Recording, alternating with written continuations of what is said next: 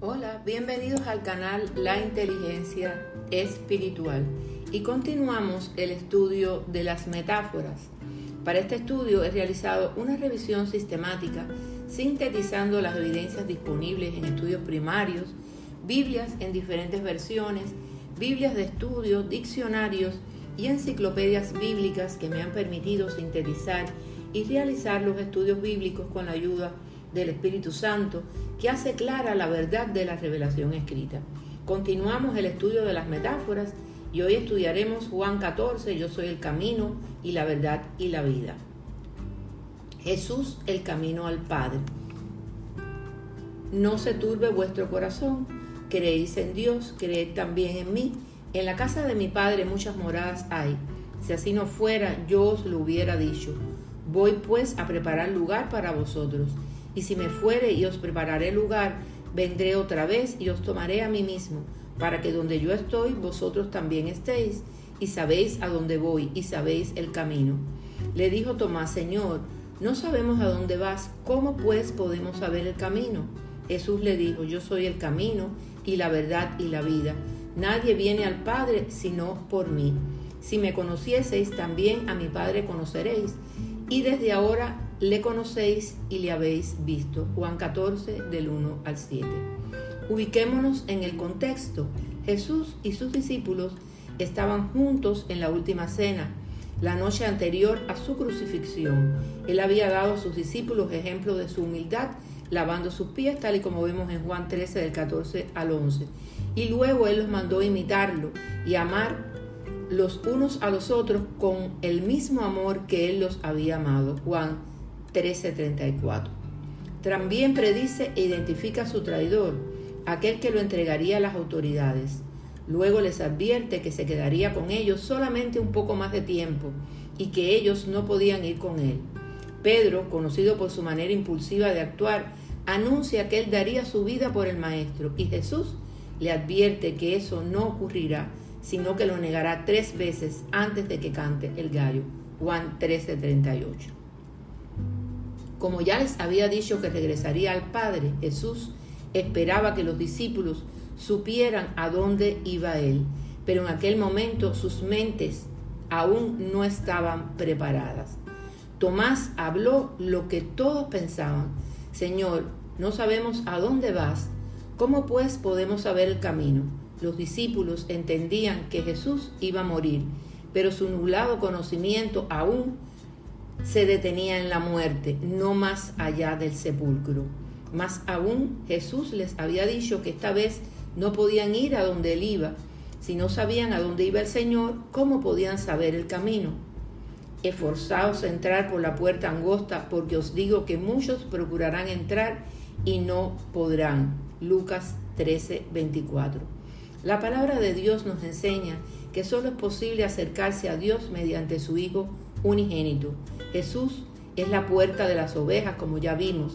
Todos los demás son ladrones y salteadores. Solo quien por él entrare será salvo. Solo él es la verdad. Y el Verbo se hizo hombre y habitó entre nosotros. Y hemos contemplado su gloria, la gloria que corresponde al Hijo unigénito del Padre, lleno de gracia y de verdad. Juan 1.14. El propósito de este Evangelio es hacer que estas cosas se conozcan para llevar a las personas hacia la fe y la salvación. Pero estas se han escrito para que creáis que Jesús es el Cristo, el Hijo de Dios, y para que creyendo tengáis vida en su nombre. Juan 20, 31. Porque me has visto, has creído, le dijo Jesús. Dichosos los que no han visto y sin embargo creen.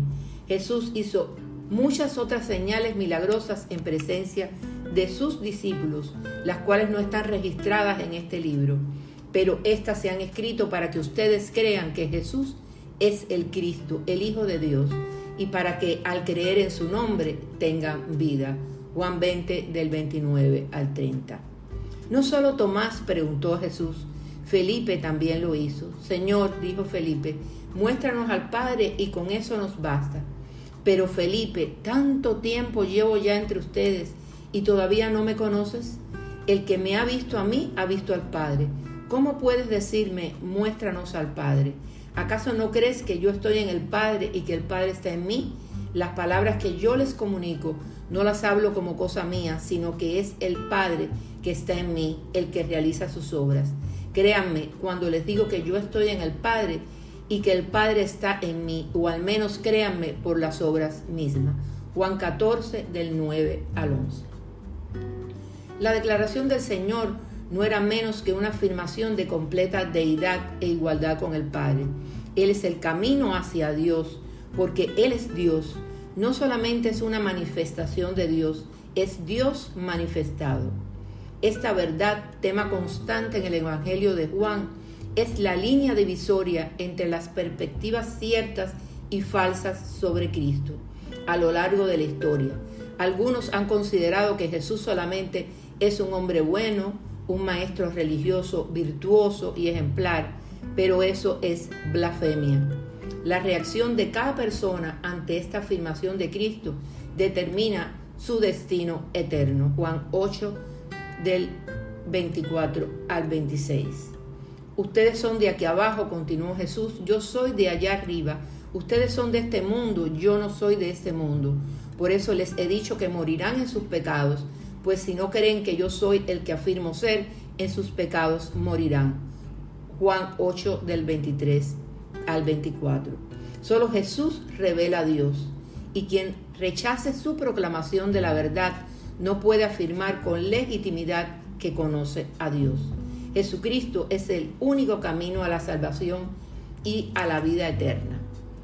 Y esta es la vida eterna, que te conozcan a ti, el único Dios verdadero, y a Jesucristo a quien has enviado.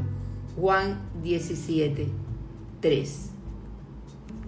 Estos pasajes son pilares fundamentales de la verdadera doctrina cristiana donde queda al descubierto todas las falsas doctrinas, sectas y religiones paganas. Aquí caen todos los argumentos y filosofías vanas, pero queda evidenciado que solo Jesucristo salva y que separados de Él nada podemos hacer. Juan 15:5. Todo aquel quien cree en Jesucristo y lo recibe como su Señor y Salvador, recibe también el Espíritu de Dios, que es nuestra promesa de parte de Dios para los que han de recibir la vida eterna. Cristo nos ha dado el Espíritu Santo, que es descrito como Espíritu de verdad, quien completa la obra de Cristo enseñándonos todas las cosas. Pero el consolador, el Espíritu Santo, a quien el Padre enviará en mi nombre, les enseñará todas las cosas y les hará recordar todo lo que les he dicho. Juan 14, 26. Y yo le pediré al Padre y Él les dará otro consolador para que los acompañe siempre, el Espíritu de verdad, a quien el mundo no puede aceptar porque no lo ve ni lo conoce, pero ustedes sí lo conocen porque vive con ustedes y estará en ustedes. Cristo es la verdad absoluta que satisface todas las necesidades de la mente humana. Como diría Pablo, en Cristo están escondidos todos los tesoros de la sabiduría y del conocimiento. Colosenses 2.3. La verdad viene de conocer la revelación de las escrituras en cuanto a Cristo. Viene de la instrucción del Espíritu Santo, el Espíritu de verdad. De tal modo que podamos confiar incondicionalmente en la palabra de Dios, en su promesa y lealtad. De ahí la constancia y firmeza para vuestras vidas. Si obramos la verdad con fe, participaremos de la verdad porque la gracia y la verdad nos han llegado por medio de Jesucristo. Juan 1.17. Y la verdad nos hará libre. Juan 8.32. Debemos honrar a Cristo en nuestros corazones y mentes. Honrar a Cristo en los tiempos modernos significa vivir según la palabra, no ceder ante las cosas contrarias a la voluntad de Dios. Significa que defenderemos lo recto y la verdad de las escrituras, porque Cristo es el único camino porque escuchamos las instrucciones del Espíritu Santo, el Espíritu de verdad. Recordemos que una verdad a medias es una mentira. Los límites del camino están dados por la palabra de Dios. Un evangelio sin la verdad de Cristo es un evangelio sin reino. Dejemos de caminar en el camino del error. De la repetición mecánica de versículos sin la revelación del Espíritu Santo. Esto provoca un evangelio torcido. Bebamos de la fuente que es Cristo y su palabra. Solo hay un camino, una verdad y una vida, y es Cristo. Por eso hoy te invito, como lo estoy haciendo yo, a la luz de la palabra, a reflexionar cómo estamos honrando a Cristo.